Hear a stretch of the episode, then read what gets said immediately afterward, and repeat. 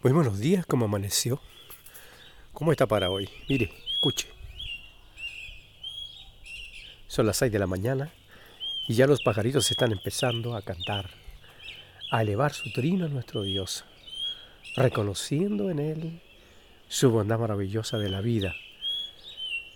Qué rico escucharlo, qué rico levantarse temprano.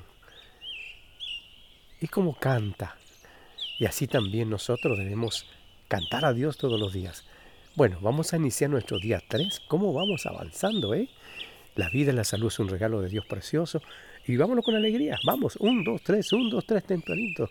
Respirando muy temprano, buscando en Dios también esta esperanza.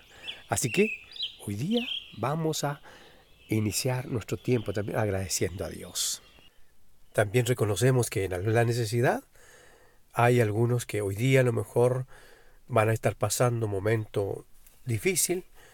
El año terminó, comienza el día hábil de trabajo, será complejo y otros también en tratamiento de salud, pero sé que Dios tiene el control absoluto en todo. Nuestro desayuno para el alma viene ya, tomamos nuestro desayuno natural en su hora prudente, que todavía no, pero sí habrá algo también para servirnos que Dios nos ha provisto. Y seguimos entonces avanzando con lo que está pasando con el pueblo de Israel ya ahí esclavo en Egipto, y que nosotros nos toca y estamos aprendiendo la condición de un hombre duro en su pensamiento, en entender. Pero Dios tiene un plan perfecto, todo controlado. Lo único que Dios quiere es que su pueblo salga de ahí para que vaya y le adore. ¿Se acuerda? Dios quiere que el pueblo vaya, se aleje y le adore, haga sacrificio y muestre su cariño hacia él. Pero Faraón no lo está entendiendo porque no conoce a Jehová. Pero sí ahora está entendiendo que Dios es poderoso y quiere saberlo. Pero vuelve Dios a mostrarle ahora de otra manera cómo es su poder manifestado.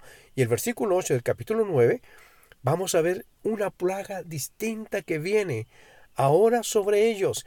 Dice versículo 8, Jehová dijo a Moisés y Aarón, tomad puñado de ceniza de un horno y la esparcirá Moisés hacia el cielo delante de Faraón. Ahora Dios le va a mostrar directamente a Faraón, usando a Moisés en este poder, dice, y vendrá a ser polvo sobre toda la tierra de Egipto y producirá sarpullido con úlceras en los hombres y en las bestias por todo el país de Egipto. Volvemos a leer, solo en Egipto, no en el pueblo de Israel.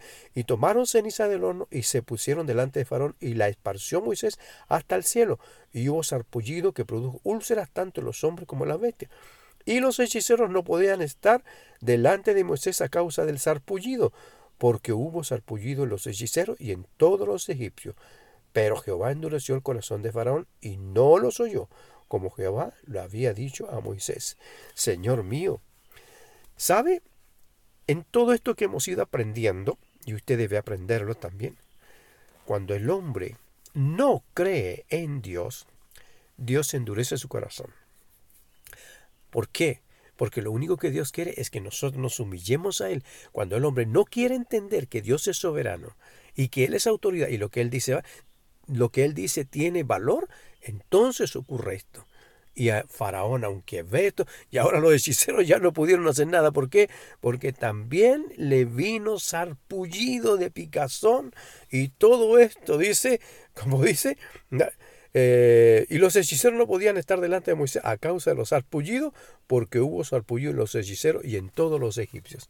Ay, Dios mío, ¿Por qué a veces tendrán que, ocurrir, eh, tendrán que ocurrir estas cosas? ¿Será por la dureza de nuestro corazón? ¿Por qué vemos que el mundo está cambiando, están habiendo tantas cosas? Todo este tipo de peste, todo este tipo de cosas, no es otra cosa cuando el hombre endurece su corazón y no llega a confiar y a creer que hay un Dios todopoderoso. Pero ¿sabe? No alcanza a los hijos de Dios esta bendición, esta, eh, vamos a decir, esta angustia, este dolor, eh, lo que Dios está haciendo. Lo he visto en el amor que Dios ha tenido sobre nosotros. El Señor nos ha cuidado muchas veces, nos ha protegido. No quiero exaltarme de ninguna manera, sino decir que hay que confiar en Dios. Hay que creer en Él. Hay que creer en Jesucristo, el Hijo de Dios. Quien endurece su corazón recibirá también lo que Dios ha dicho y prometido. Pues se lo dijo y Faraón volvió otra vez a ver ahora la obra de, delante de sus ojos, pero aún así no quería doblegar su servicio y decirle ya, que se vayan. Que Dios nos guarde, Dios nos ayude. Dios le guarde a usted y me guarde a mí también. Nunca nosotros nos alejemos de lo que Dios nos ha enseñado, de lo que Dios nos ha dicho. Nunca usted se aparte de conocer a Jesús como el Señor de su alma. Sabe que Él intercede por usted y por mí ante Dios. Pero cuando nosotros no conocemos eso y no buscamos ese favor, les aseguro que nos va a ir mal. No quiero que nos vaya mal, no quiero que le vaya mal a usted. Yo quiero que le vaya bien. El deseo de mi corazón es que le vaya bien. Por lo tanto, le digo esta mañana, cuando es tan temprano, Confiemos en Dios y cuando Él nos dice que tenemos que buscar su rostro, hagámoslo de corazón y recibiremos el bien de Dios. Todo esto no le alcanzó al pueblo, al pueblo hebreo, al pueblo de Israel, no, solo a los egipcios. Así que usted tranquilo, tranquila, Dios guardará su hogar, guardará su familia y le irá todo bien cuando nosotros nos doblegamos y entendemos que Él es soberano. Que Dios nos bendiga, Dios nos guarde un nuevo día para comenzar tomado de la mano del Señor. Su hermano Iván.